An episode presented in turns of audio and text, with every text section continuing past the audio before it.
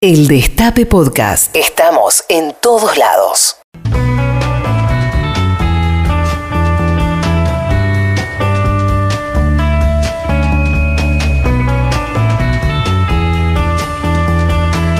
En Nova Scotia, que es en la costa atlántica de Canadá, cuentan que Oak Island, la isla del roble, tiene un tesoro y una maldición. Que dice que siete tienen que morir antes de que se descubra el botín. Seis personas ya fallecieron en esa búsqueda que lleva más de 200 años sin éxito. Tampoco queda claro qué es lo que oculta la isla. El oro de un pirata, los manuscritos perdidos de Shakespeare, el Santo Grial. Muchos sospechan que todo es una leyenda o un engaño para promover el turismo local. Sea lo que sea, todavía siguen cavando pozos en busca de quién sabe qué cosa. Hay muchas versiones sobre cómo empezó todo, por supuesto. Casi todas hablan de un tal Daniel McGuinness que en 1795 o en 1799 descubrió por primera vez el pozo. Según quien cuenta la historia, este McGuinness se encontraba en la isla buscando un terreno para establecer una granja, o formaba parte de una expedición de pesca, o se acercó a inspeccionar porque había visto luces extrañas por la noche desde su casa en tierra firme. La cuestión es que lo que encontró McGuinness fue una hondonada con tierra poco apisonada, con algunas hojas y con poca vegetación, que le parecía como un pozo que había sido tapado recientemente. Nova Scotia había sido años antes una zona de mucha actividad pirata, con varios personajes notables patrullando las aguas del Atlántico Norte, entre ellos un tal capitán William Kidd, del que se decía había escondido en algún lugar un invaluable tesoro. quizás influenciado por esas historias, McGuinness llamó a dos amigos y comenzaron a excavar. Al poco tiempo descubrieron una serie de piedras y de maderas que le dieron a entender que el pozo había sido apuntalado por la mano del hombre. Llegaron a cavar hasta los nueve metros de profundidad antes de darse por vencidos. Cuando regresaron al pueblo, llevaron la historia y pronto comenzó a correr la voz sobre el tesoro de Oak Island. El segundo intento, unos años más tarde, ya estuvo financiado por un grupo de empresarios de la zona que fundaron la Onslow Company, para seguir la excavación y logró ciertos avances.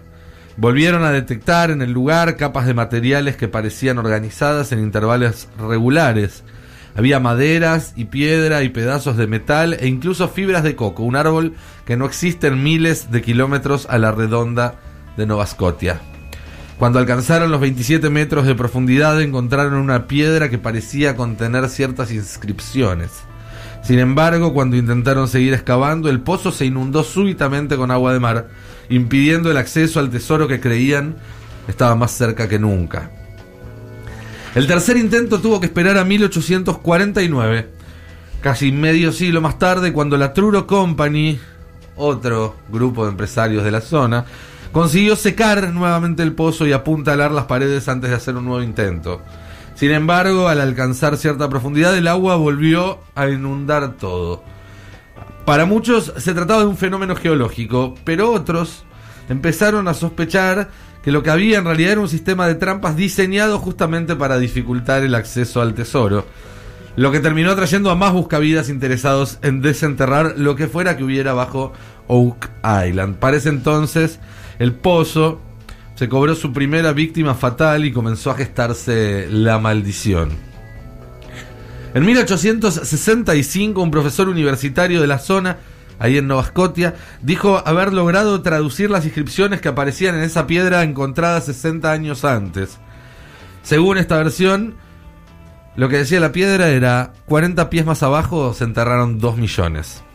En cuanto se supo, se desató la fiebre por el tesoro de Oak Island y además del pozo original, se excavó cada rincón de la isla en busca de este tesoro. Entre los aventureros que financiaron o protagonizaron estas excursiones estaba, entre otros, nada más y nada menos que Franklin Delano Roosevelt, que muchos años antes de ser presidente trató de hacerse con el tesoro de Oak Island e incluso durante su presidencia siguió interesado por lo que sucedía durante en esa isla, perdón, mejor dicho. A finales del siglo XIX, comenzó a circular una traducción alternativa del mensaje que había en la piedra que vinculaba la inscripción a algo religioso, supuestamente vinculado al tesoro de la Orden de los Templarios, un grupo de caballeros cruzados que tras la caída de Jerusalén quedaron en custodia del Santo Grial y el Arca de la Alianza. No, esto no es el argumento de la nueva Indiana Jones. Sí, están haciendo una nueva Indiana Jones y sí, tengo ganas de verla cuando salga. Pero esto no tiene nada que ver con eso. Eh, para la misma época también hubo otro descubrimiento en el pozo que volvió a encender la llama, que fue un pedazo de tela con lo que parecía ser un manuscrito con una B corta y una I, algo que luego eh, se verificó y parecía como auténtico, aunque uno no sabe qué quiere decir auténtico en estos casos, que era muy viejo. Eh, auténtico que. Lo cierto es que ese pedazo de tela fue el origen de un nuevo rumor, que decía que el tesoro consistía en una serie de manuscritos que comprobaban que Francis Bacon, este filósofo y político inglés, fue el autor de las obras firmadas y atribuidas a un tal William Shakespeare, una leyenda que en esa época ya circulaba, y que también fue líder de los Rosacruces, otra orden secreta religiosa vinculada con los templarios. Entre paréntesis, eh, les recomiendo muchísimo que lean El péndulo de Foucault, la novela de Humberto Eco, que habla de templarios, Rosacruces y todas estas conspiraciones, y es buenísima, buenísima. Cierro paréntesis.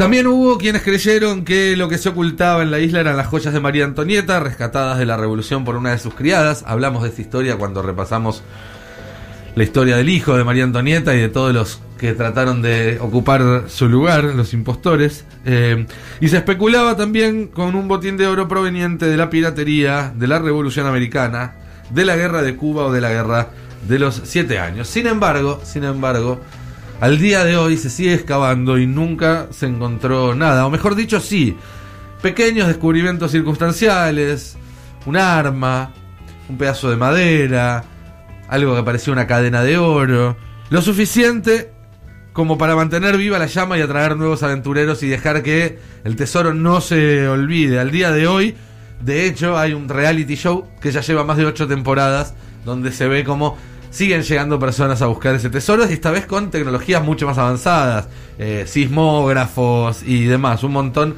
de técnicas y aún así todavía no apareció nada. Hay quienes sospechan que se trata todo de una gran estafa y de una mentira destinada a traer dinero hacia la isla y hacia la zona. Los escépticos aseguran que nunca hubo ningún tesoro y que el supuesto pozo en realidad era una grieta natural causada por movimientos en la base rocosa de la isla que hacía que se chuparan la tierra de la superficie y que quedara esa cosa como si se hubiera acabado un pozo.